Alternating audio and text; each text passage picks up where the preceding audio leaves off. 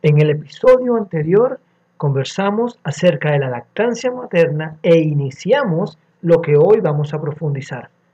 Se trata de la alimentación complementaria. Estuvimos con demasiado mamá 2.0, esta vez estamos con Arroromami. Quédate porque vamos incluso a destruir algunos mitos en relación a la alimentación de los más pequeñitos de la casa.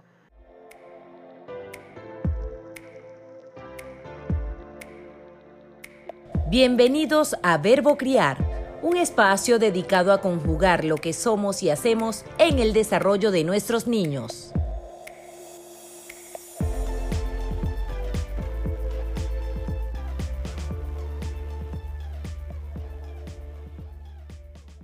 Hola, hola, hola, bienvenidos a Verbo Criar el Podcast, episodio número 27. Te habla Joel David Bolívar Corazpe. Gracias por escuchar, gracias por estar pendiente, por descargar, por compartir, por escribirme, por comentar, por suscribirte. Gracias, gracias. En especial también gracias a Una Nana para Padres, a la corporación GBH. Y como ya escuchaste la presentación del episodio, vamos a seguir hablando de la alimentación, de la alimentación de los bebés, de los más pequeñitos de la casa, de esos primeros meses de vida, tan importantes que resultan. Y desde ya te digo, deja que les metan las manos a la comida, deja que comiencen a agarrar los vasos, los envases, las cucharitas, los platicos. Los niños de manera natural, nosotros los seres humanos de manera natural estamos creados para sobrevivir y alimentarnos es fundamental para nosotros simplemente continuar nuestra vida. Entonces ellos tienen todo lo que necesitan.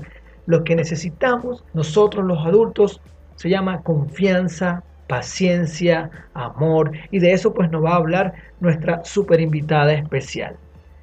Quiero aprovechar antes de comenzar con Arrorro Mami a dejarte mención de lo que viene para cerrar la primera temporada de Verbo Crear el Podcast, los temas que se vienen. Vamos a hablar con una psicóloga de algunas situaciones con hermanos. Vamos a hablar con una terapeuta ocupacional acerca de este tipo de terapias. Vamos a hablar de risa, vamos a hablar de ejercicios, vamos a hablar de método Montessori, vamos a hablar de una historia real acá en Venezuela de un gran papá muy amigo, muy cercano a mí que quiero compartir contigo. El cierre, bueno, eso sí es una sorpresa. Así que te invito a que te suscribas a mi canal de YouTube para que te lleguen las notificaciones, dale la campanita para que sepas cuándo tenemos disponible cada uno de estos episodios. Descarga, agenda tu lista, agrega tu lista en Google Podcast, Apple Podcast, Spotify o cualquiera de los reproductores de los que utilices para escuchar el podcast. Está mi sitio web joeldebolivarc.com y por supuesto está patreon.com slash joeldebolivarc para que te conviertas en colaborador o patrocinante del podcast y seas parte del equipo, seas parte de la familia para seguir creando juntos. Y la segunda temporada en el 2021 se viene fabulosa.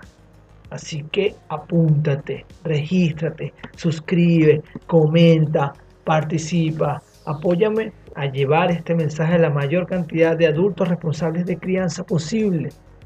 Mi propósito es que seamos mejores para nuestros niños. Vamos a dar inicio de una vez a la entrevista de este episodio a Roromami. Bienvenida, gracias por aceptar la invitación, gracias por estar pendiente.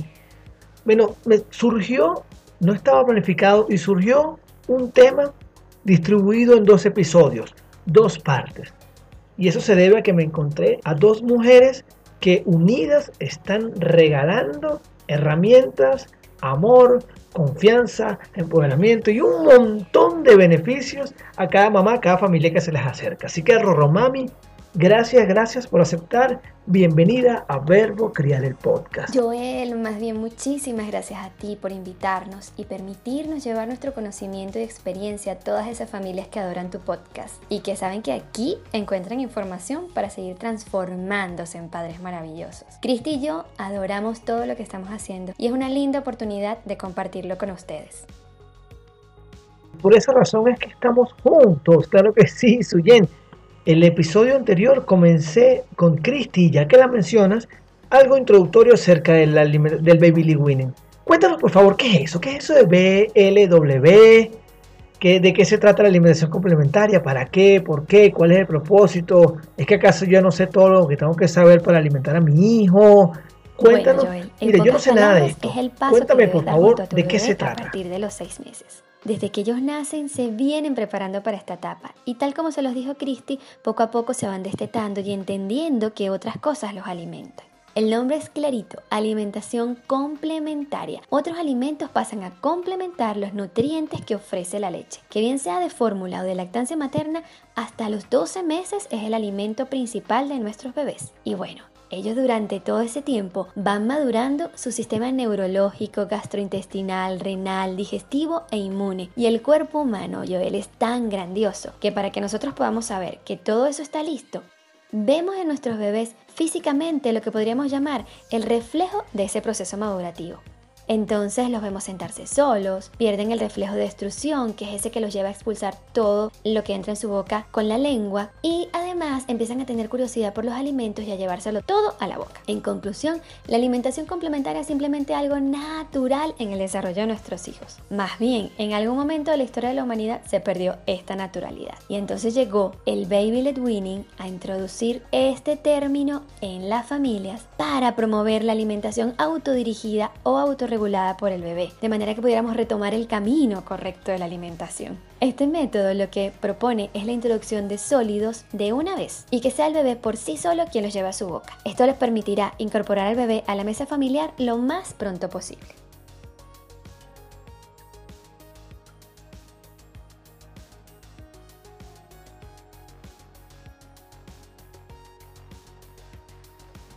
Gracias, bien, súper claro. Ahora bien, Baby Winning entonces, si es una forma, es un método, hay otros. ¿Cuáles otros hay? ¿De qué se trata? ¿Cuál es realmente entonces el propósito de introducir la alimentación complementaria a la vida de mi bebé? Este método tiene una rigurosidad en cuanto a los grupos alimenticios en cada comida. Sin embargo, yo creo que lo importante aquí es decir a los padres qué es lo natural. Y lo natural es, escúchenme bien, confiar en que su bebé se ha preparado para esto.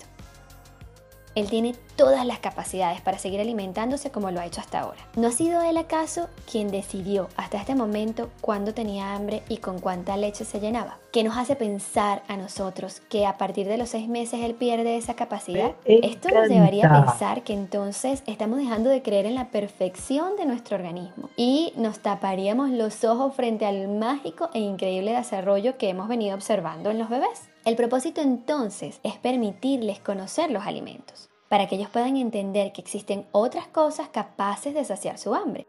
Y solamente si confiamos en eso, les vamos a permitir seguir conectados con ese instinto de saciedad y esa sabiduría de su cuerpo sobre los nutrientes que necesita. Somos nosotros, Joel, cuando estamos adultos, quienes ya perdemos esa conexión, porque entonces comenzamos a introducir un montón de normas sociales, de normas culturales, y entonces empiezan en nuestra mente eso de, este, no se puede dejar nada en el plato, si me invitaron a comer me lo tengo que comer todo, y perdemos esa conexión para saber y respetar nuestro cuerpo. Eso lo tienen nuestros bebés, ¿sí? Entonces, ¿de qué manera los vamos a ayudar?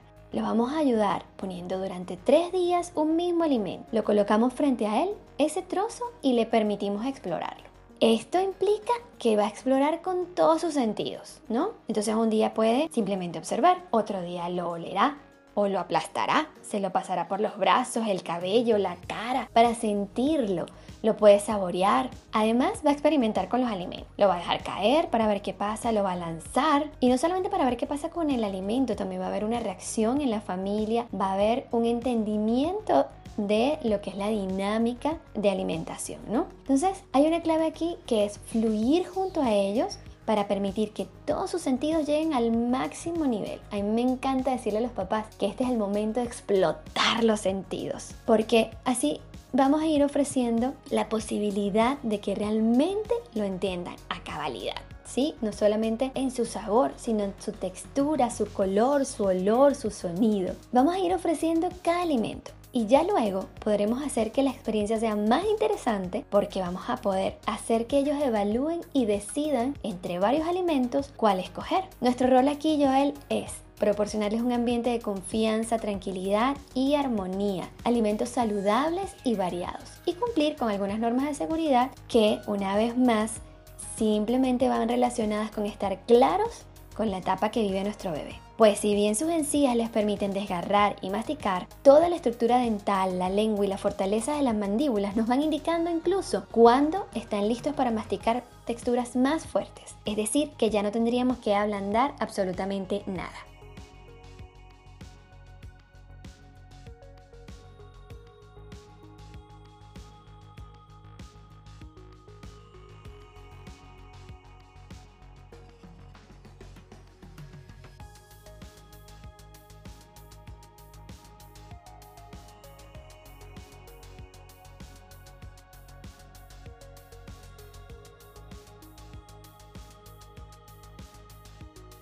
Pues ese es un concepto que amo. Claro, me llama mucho la atención cuando mencionas que si lo lanza, cuál es la reacción que va a suceder en el entorno, la familia, las otras personas. Y hay un término que tú manejas y lo llamas alimentación emocional. No se trata de que voy a servir a mi hijo un plato perfectamente balanceado, 100% nutritivo, la unión de sus, de sus componentes, o la mejor opción. Se trata de comenzar a manejar también esa parte emocional. Cuéntanos por llenar de alimentos positivos la vida de nuestros bebés. Entonces si trasladamos esto al proceso de la alimentación, nos encontramos con un reto que podríamos llamar un reto amoroso. Ella de hecho tiene una frase que amo y dice así, se aprende a comer y se aprende a amar. La alimentación es un acto de conexión, Joel, definitivamente y ya de por sí nosotros estamos conectados con nuestros hijos con un cordón invisible que ningún médico ha sido capaz de cortar, jamás. lo querramos o no, lo creamos o no, nuestros bebés sienten todas nuestras emociones. Así que podríamos llenar sus platos fabulosos con todos los grupos alimenticios, súper nutritivos, pero si no les damos atención a nuestros hijos, palabras amorosas, miradas sin juicios, abrazos sin intereses añadidos. Entonces todos esos nutrientes no le brindarán la posibilidad de tener un cabello brillante, una piel suave, una sonrisa y una mirada que desnude su alma. Yo creo que los padres tenemos que tener siempre presentes que este proceso se tiene que llenar del ingrediente más nutritivo que existe en el mundo y ese es el amor. No hay otro, Joel. No hay otro. Mostramos amor a nuestros hijos cuando hacemos compras conscientes y compramos felices de lo que llevaremos a la casa. Además, si compras con la boca hecha agua porque todo te provoca y con esa emoción de que vas a llevar algo que los va a hacer felices, esa compra va a ser única. Luego llegas a tu casa y colocas los alimentos en la despensa de manera que todo se vea provocativo. Cocinas y estás pensando en disfrutar los alimentos con tu familia. Sirves feliz comen juntos y disfrutan conversando y riendo. Te pregunto, si en tu casa se sirve la comida así, ¿tú crees que algún niño podría rechazar los alimentos? De esta forma, así no ofrezcas los platos más nutritivos. Todo lo que entre en el cuerpo de tu hijo va a llenar sus células, su sangre, sus órganos de lo más vital, que es sentirse amado y valorado.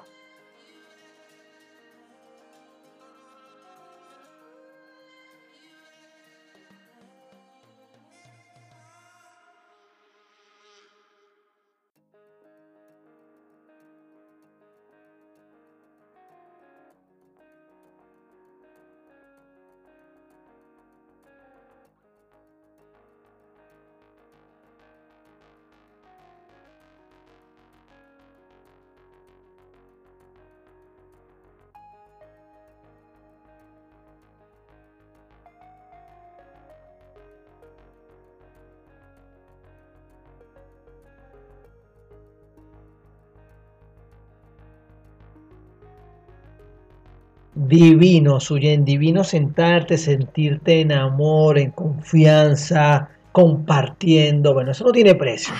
Ahora bien, comenzamos a comer. El niño comienza a comer y el niño comienza a meter la mano en la comida, comienza a, apartar unas cosas que no le gustan, empieza a lanzar otras al piso, otros las pone en el plato de papá o el de mamá. Y bueno, también resulta, hay una realidad, estamos rodeados de opinólogos, de lo que opinan, piensan y dicen cómo debe ser y qué es lo que debo hacer para que mi hijo coma correctamente o coma lo que tiene que comer. Me refiero a los abuelos, a los tíos, a los amigos, a los vecinos, eh, a mi mamá, al suegro, a la suegra, bueno, personas que ellos saben muy bien lo que mi hijo necesita y cómo debe hacerlo. Por favor, apóyame acá. Tienes dos opciones. Compartir un poco cómo manejar esto. y sobre todo a estos adultos que están comenzando a apoyar a sus niños con los alimentos. Claro que ¿Cómo manejar esta situación? Y más allá de incomodarla a ella, es que no te llene la cabeza de creencias o dudas que dañen todo lo que vengas logrando con tu hijo. Hay mamás que cuando les planteamos esto y empiezan a analizar su entorno, nos dicen lo difícil que puede ser manejar, por ejemplo, a las abuelas, los pediatras o incluso los papás. El panorama más positivo es que cuando te llenes de, esta información que te ofrecemos, por ejemplo, o que la hayas buscado por ti sola, o que busques cualquier asesora, que ahorita hay muchísimas, ¿verdad? Para ayudarte en este tema de la alimentación, pues lo más importante es que lo compartas con esos influencers y que los hagas cómplices de lo que tú quieres lograr con la alimentación de tus hijos. Aquí te puedo contar, por ejemplo, que tenemos mamás que para que ellas estuviesen, estuviesen tranquilas y todo fluyera, eh, les hacíamos decirle a los pediatras todo lo que le iban dando a los bebés. Si ya ha probado llama, ha probado aguacate, papa, lechosa, todo. Lo que obviábamos era el método que estaban utilizando. Entonces, de esta manera ellas evitaban que el pediatra les diera opiniones desagradables. Te puedo contar también el caso mío y el de Christy, que eh, teníamos unos pediatras que también presentaban una negativa rotunda ante este método de alimentación. Sin embargo, nosotras cada vez que íbamos, argumentábamos lo que estábamos haciendo, les mostrábamos los resultados, estábamos súper seguras y empoderadas de lo que queríamos lograr. Y te digo que al final el mío sucedió algo hermoso y me dio las gracias por todo lo que había aprendido gracias a lo que yo estaba haciendo.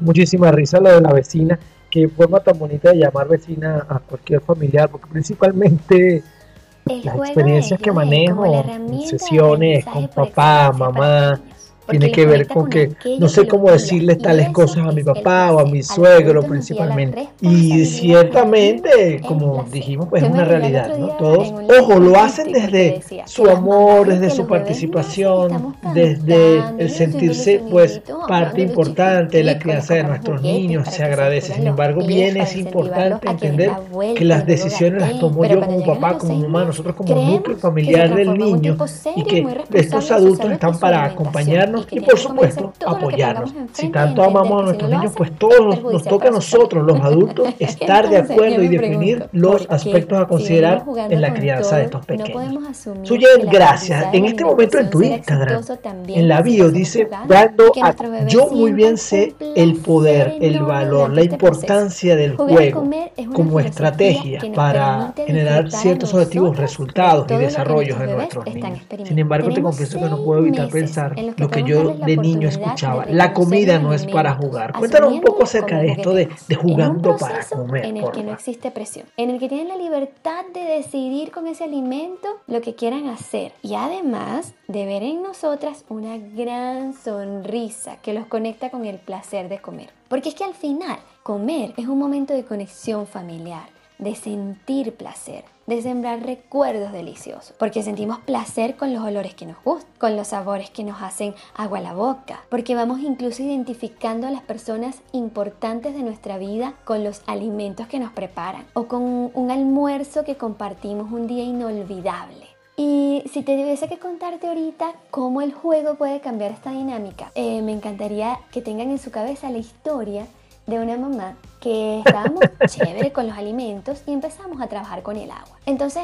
ella le dio un vasito a la bebé, pero se lo daba con su mano. Entonces la bebé asumía una posición incorrecta porque se agachaba hacia donde estaba la mano de la mamá, la mamá volteaba el vasito, no sabía hasta dónde estaba tomándose, llenaba de más la bebé, se botaba el, agua. Entonces cuando le dijimos que, que por qué lo estaba haciendo, ella nos comentó que, bueno, varias cosas, no, no creía que la bebé pudiera tomar el vaso y llevárselo a la boca, no quería perder el agua de coco que le estaba dando y pues estaba disfrutando todo lo demás, pero llegaba ese momento y ella se llenaba como de ansiedad y entonces era una presión hacia la bebé y un cero disfrute en ese momento. ¿Qué hicimos nosotras? Le dijimos, permítele que ella descubra para qué sirve el vaso, permítele que experimente cómo agarrarlo, que además entienda que allí está un líquido que va a saciar su sed, porque así como van entendiendo a través del juego que los alimentos sacian el hambre, también entienden que el agua sacia la sed.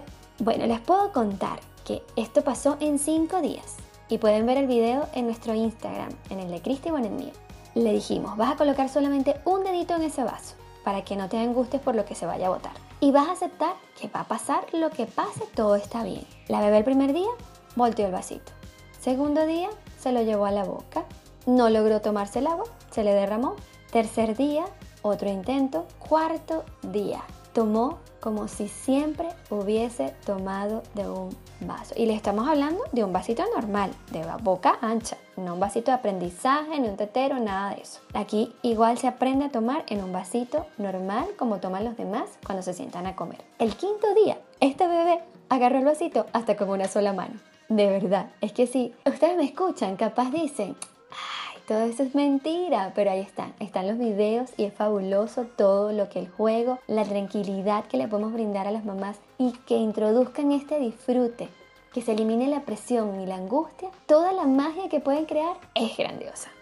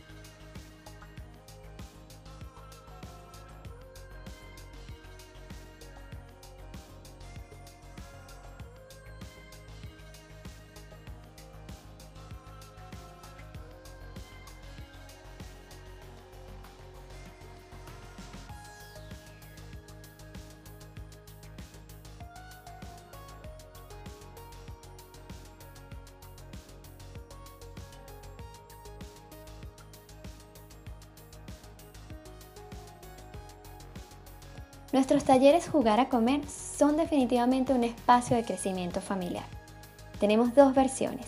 Iniciando, que es para brindarle a esa mamá, esa familia que se está acercando a los seis meses, toda la información que necesita y empoderarla para que pueda disfrutar y jugar con su gracias, bebé. gracias. Hay un aspecto que yo también observo muchísimo y, tiene que ver con nosotros los adultos apurados, ocupados, que nos, no nos permite incluso ese disfrutar que tanto nos recomiendas. Definitivamente resulta muy, muy, muy, muy importante este tema de estoy apurado, no tengo tiempo, estoy sobre la hora, voy tarde, y eso lo transmito a mis hijos al momento de la comida y en consecuencia dejamos todo ese placer a un lado.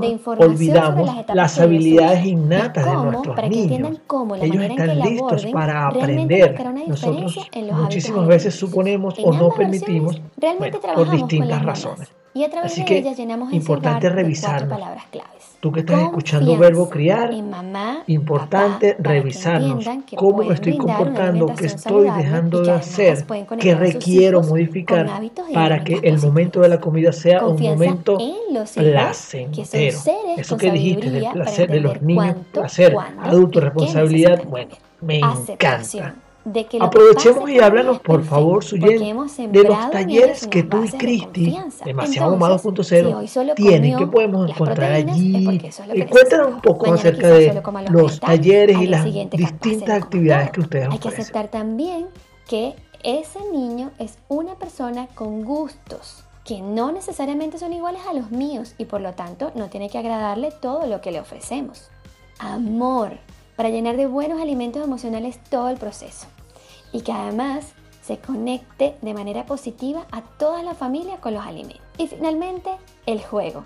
El juego no puede faltar porque ahí está el placer y el disfrute de cada momento. Hay algo que además es primordial en el juego con los niños y es la presencia. ¿Sí? No importa lo que pasó ayer, no importa lo que pasará mañana, importa lo que hagamos hoy. Si ayer no se lo comió todo, hoy es un nuevo día y no tenemos que venirnos con eso a el juego de hoy. Hoy venimos dispuestos a que una nueva experiencia va a ocurrir.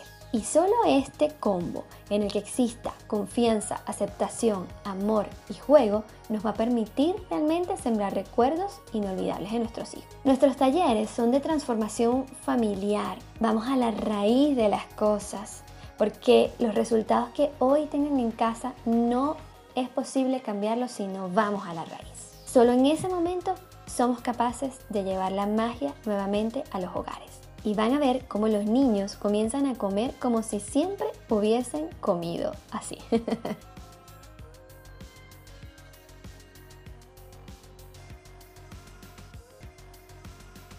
Claro, me pueden encontrar en Instagram y en Facebook como Arrorro Mami. Allí les voy a acompañar a arrullar a sus hijos de diferentes formas, a conectar con ellos siempre. Además, todas las semanas estamos subiendo un video o haciendo un live para responder sus preguntas.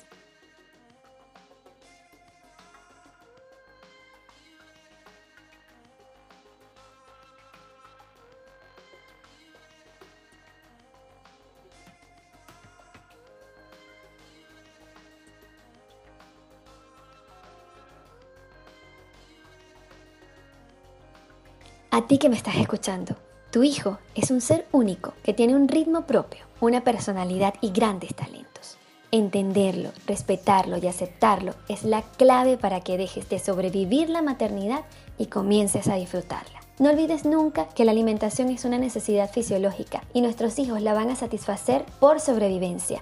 Es natural a ellos. Entonces no tienes que enseñarles a comer, nos toca es brindarles un ambiente seguro, una atmósfera emocional y los alimentos saludables para que lo logren. Recuerda que al jugar a comer estamos hablando en el lenguaje de nuestros hijos, por lo tanto conectaremos con ellos desde el amor, desde el corazón. Y cuando algo no esté funcionando bien en tu hogar, pregúntate, ¿lo estoy haciendo divertido?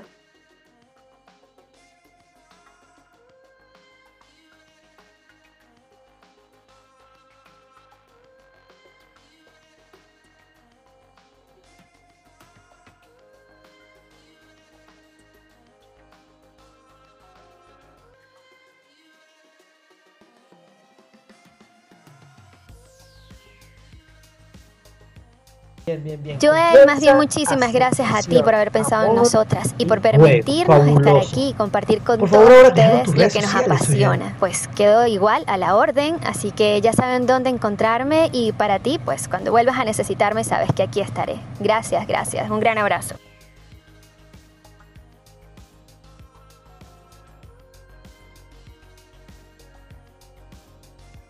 Definitivamente estamos en la era de la información, de la conexión donde podemos encontrar muchísimas gracias a personas, a trabajos como los que tú haces, a personas como tú, como Demasiado Mamá. Así que a seguir a Rorromami, a Demasiado Mamá 2.0 y por favor no puedo dejar de pedirte una recomendación final a quien escucha o verbo criar el podcast.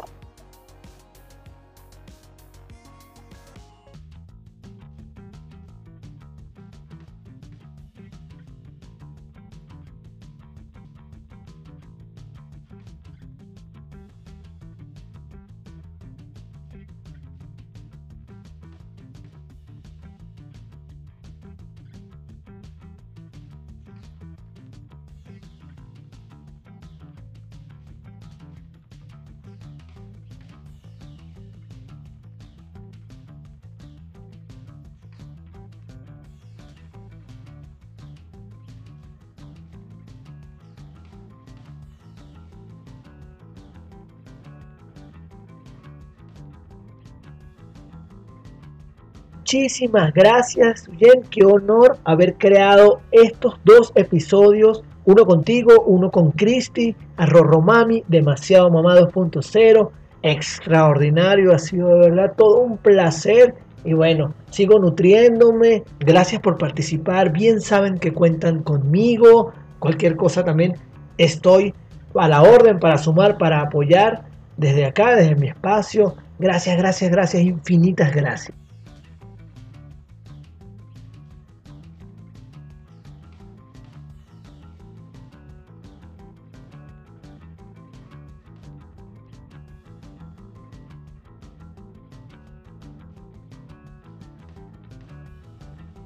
Llegamos al final de otro episodio de Verbo Crear el Podcast. Gracias a ti por escuchar, gracias por llegar hasta el final. Recuerda comentar, contarnos tu historia, crear alguna pregunta. Siéntete con la libertad de hacerlo porque juntos podemos ser mejores para nuestros niños. Gracias a una nana para padres, a la corporación GBH, Recuerda, estoy en patreon.com slash Joel de Bolívar C. Conviértete en un colaborador, en un patrocinante. En el episodio que viene vamos a hablar de terapia ocupacional y cuento con una invitada de lujo. Así que nos vemos. Chao, chao. Esto fue Verbo Criar, el podcast del coach para padres Joel David Bolívar Corazpi.